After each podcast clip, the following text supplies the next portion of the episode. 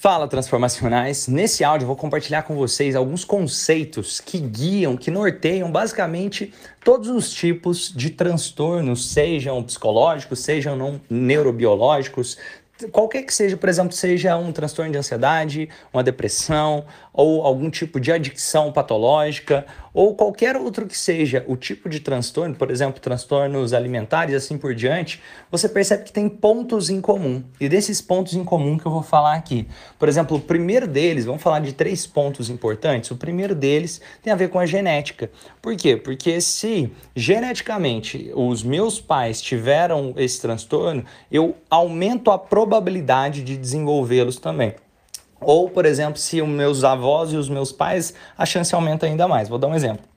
Se os pais tiveram depressão, a chance do filho ter depressão aumenta. Ou se os avós e os pais tiveram depressão, a chance do filho ter depressão aumenta. Agora tem também que considerar nesse fator não só a questão genética, mas a questão da influência, porque imagina isso, para uma criança, uma das principais referências de mundo são os pais. Então, de acordo com os comportamentos e a forma de enxergar o mundo dos pais, muitas vezes a criança começa a se assemelhar também comportar através dos comportamentos criando estratégias para quase que imitar os pais sem perceber. Isso pode acabar refletindo. É a mesma lógica, imagina isso. Se, eu tenho certeza que todo mundo que está ouvindo esse áudio aqui já teve coisas que você se pega fazendo que seus pais faziam, e às vezes você nem gosta dessa coisa e você se pega fazendo essa mesma coisa. Ou seja, tem padrões que nós repetimos também de, de nossos pais. Então, tanto de convivência quanto geneticamente, esse primeiro ponto aqui. E geneticamente tem algumas pesquisas interessantes que eu vou compartilhar, por exemplo, que eles pegaram ratos e aí colocaram um som de uma buzina específica e colocaram ali aquela buzina, sempre que dava essa buzina, eles davam um choque no ratinho. E aí depois o ratinho teve um filho, e olha que interessante, o ratinho, obviamente, né, quando dava buzina, mesmo que você não desse o choque nele, ele criava ali uma crise de ansiedade naquele momento. Por quê? Porque ele foi condicionado a acreditar que aquela buzina vai fazer o choque aparecer. Então o corpo dele já reagia como se algo ruim fosse acontecer. O mais interessante é que o filho desse ratinho também reagia fisiologicamente ao ouvir aquela buzina, mesmo que ele não tivesse levado choque ainda. Então, tem fatores genéticos que são importantes de ser considerados. Só que não dá para falar que é só os fatores genéticos. Agora, então, vamos para o segundo passo aqui, o segundo ponto que é extremamente importante também, que tem a ver com, vamos dizer assim, coisas tóxicas que você é exposto e essas coisas tóxicas ou que você, é, por decisão, às vezes, é, ou mesmo que decisão inconsciente você acaba tomando, o que, que é essas questões tóxicas? Seja uma alimentação pobre, por exemplo, imagina isso, ou excesso de medicação, de automedicação, ou questões, por exemplo, de não beber água, ou questões que sejam uma vida muito sedentária, questões que aumentam a possibilidade de você não ter defesas para te proteger ali de algum tipo de transtorno que poderia aparecer. Vamos supor que uma pessoa faz atividade física, ela ainda assim poderia desenvolver um transtorno? Poderia, só que você percebe que se você está cuidando bem da sua saúde, se você faz atividade física, se você tira um tempo para cuidar da sua sanidade mental, se você, por exemplo, se alimenta bem, se você não fica com excesso de medicação, você vai ver que as chances de você desenvolver algum tipo de transtorno, seja neurobiológico, seja psicológico, vai diminuir. Então, esse fator de exposição a questões tóxicas para o seu corpo, porque corpo e mente é um só sistema. Isso faz a diferença também para o desenvolvimento de transtornos. Agora, o terceiro ponto, que para mim talvez seja o mais importante desses três pontos aqui, ou pelo menos tão importante quanto todos os outros, porque todos são importantes aqui, é a questão daquilo que você viu, ouviu, sentiu, a sua história e como você veio percebendo isso, porque isso tem um peso enorme também.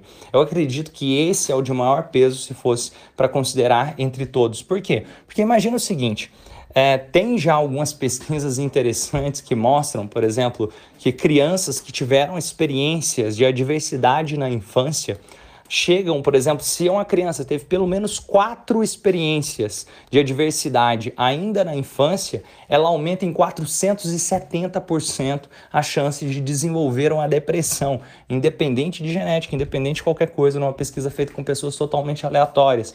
E quatro, imagina uma criança que teve 10 experiências de adversidade, ou uh, que seja 5, 6, 7, 8. Quanto maior o número de experiências de adversidade, perceber que maior as chances, não só da criança desenvolver, eu falo na vida adulta, desenvolver um transtorno psicológico ou neurobiológico, mas também questões até como engravidar mais cedo, ou questões como desenvolver doenças de pulmão. Por quê? Porque a pessoa tomava escolhas mais ruins, por exemplo, utilização de drogas, como nós falamos ali, na intoxicação também entraria ali a utilização de drogas e assim por diante, aumenta quando a criança teve experiências adversas na infância. Eu vou dar exemplo de experiências adversas na infância. Seja sofreu abuso, seja é, sofria atos de violência, ouvia violência dentro de casa, o, pai batendo na mãe, ou a mãe fazendo alguma coisa ruim com, com o marido, ou a questão de via traição com, contínua entre os cônjuges, ou via, por exemplo, algum dos, dos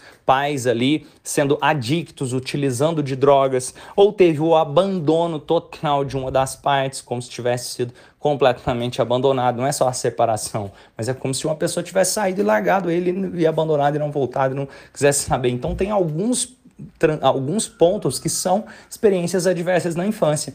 Então, não quer dizer também porque ah, eu tive todas essas experiências adversas na infância, eu vou desenvolver algum tipo de transtorno. Não necessariamente. Só que isso aumenta a probabilidade, então é importantíssimo entender como lidar com os desafios, porque todo mundo viveu e tem desafios na vida. E quando nós entendemos como reorganizar isso, isso ajuda a manter a nossa sanidade mental. E a hipnose transformacional trabalha justamente com ajudar a ressignificar essas questões e tanto nessa questão de lidar melhor para fazer melhores escolhas, seja para lidar melhor com questões de adicção, por exemplo, uso de drogas, cuidar melhor da alimentação, é, cuidar melhor do seu corpo, entender mais sobre si, sobre a sua percepção, fazer as pazes com a sua própria história e aí que entra as técnicas de hipnose transformacional. E essa questão de experiências, não só na infância, o que eu acredito também, até mesmo na vida adulta. Por exemplo, uma pessoa que sofreu um término brusco de um relacionamento, ou que ouviu de alguém que era importante para ela algumas palavras que causaram dor, e assim por diante, tudo isso conta. E esse acúmulo de experiências que às vezes não foram totalmente bem elaboradas podem contribuir muito para que transtornos psicológicos ou mesmo neurobiológicos sejam desenvolvidos. Só que não é, não dá para falar que é só a questão das experiências. Eu acredito que tudo isso conta muito as experiências que você vive e como você os recursos que você tem para lidar com as experiências em determinado momento, isso conta muito. Para mim é o ponto principal. Mas também tem aquelas outras questões, tanto a questão, ah, você já tinha sido exposto à utilização de drogas, você tem, se automedica em, em excesso, a sua alimentação como que tá, como que você cuida do seu corpo, isso é outro ponto extremamente especial, segundo ponto. E outro terceiro ponto, a genética, tudo isso aí somado junto é o que acaba desenvolvendo alguns tipos de transtornos e é possível fazer o tratamento. Por exemplo, o tratamento ideal seria o tratamento tanto terapêutico quanto tratamento é, com medicamento quando houver necessidade. E aí, quem que vai fazer esse tipo de tratamentos? Quando houver necessidade de medicamento, o psiquiatra ali ou algum médico de acordo com a área que você precisar. Por exemplo, talvez um neurologista, dependendo da área que você precisar. Agora, a questão terapêutica, você pode procurar tanto com um psicólogo, tanto com um hipnoterapeuta, tanto utilizando as técnicas de hipnose transformacional no seu dia a dia para aprender a ressignificar a sua história. Eu acredito que verdadeiramente todos nós somos a história que contamos da nossa própria história e que o antídoto para transformar nossas vidas está justamente no veneno, é justamente aquela história que talvez mais tenha causado dor na sua vida, é o que mais te faz ser quem você é hoje, te mais te dá força hoje. Vou dar um exemplo de uma coisa interessante que aconteceu uma vez, que eu estava fazendo intervenção dentro de um local com pessoas mais idosas. E é interessante porque tinha uma, uma mulher lá, e essa mulher tinha, assim, sido a vida inteira ela foi reprimida pelo marido, ela praticamente perdeu a vida toda ali naquela, naquele sentimento de quase que invalidez dela mesma. E aí, naquele momento, nas intervenções que a gente estava fazendo, ela tomou coragem e ela acabou se separando do marido e ela já estava ali com seus 70 anos de idade, mais ou menos. E naquele momento que ela se separou do marido, ela começou a ficar mais feliz. Eu estou falando da escolha dela, não sei a escolha de cada um, mas eu estou falando da escolha dela que ela tomou. Ela falou: Nossa, eu estou tão feliz, nunca fiquei tão feliz.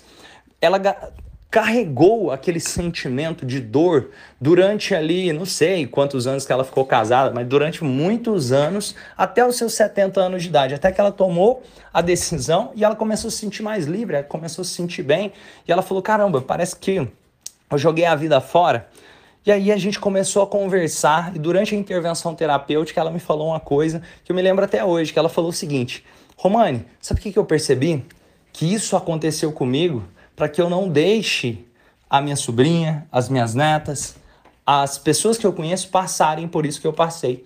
E ela começou nessa missão, e olha que legal, ela começou a desenvolver um projeto também para ajudar a trazer vida para as outras pessoas idosas, também outras mulheres ali, e não só outras mulheres, mas ela também orientava até mulheres mais novas. E isso, ela devia ter ali mais ou menos seus 70 anos de idade. Olha que legal isso. Olha o quanto isso dá vida para uma pessoa. Então, se ela não tivesse passado pra, por toda essa história, esse projeto não existiria ela não teria passado por, pela jornada de estar tá ajudando a sobrinha dela, pela jornada de estar tá ajudando outras mulheres. Então ela encontrou um propósito ali dentro e reacendeu a vontade de viver. Uma pessoa que estava praticamente ou em depressão ou entrando em estado depressivo conseguiu reacender a vontade de viver. Eu acredito muito que nós podemos reconstruir a nossa história todos os dias. Pessoal, grande abraço, então vamos juntos transformar esse mundo em um lugar melhor e até o próximo áudio.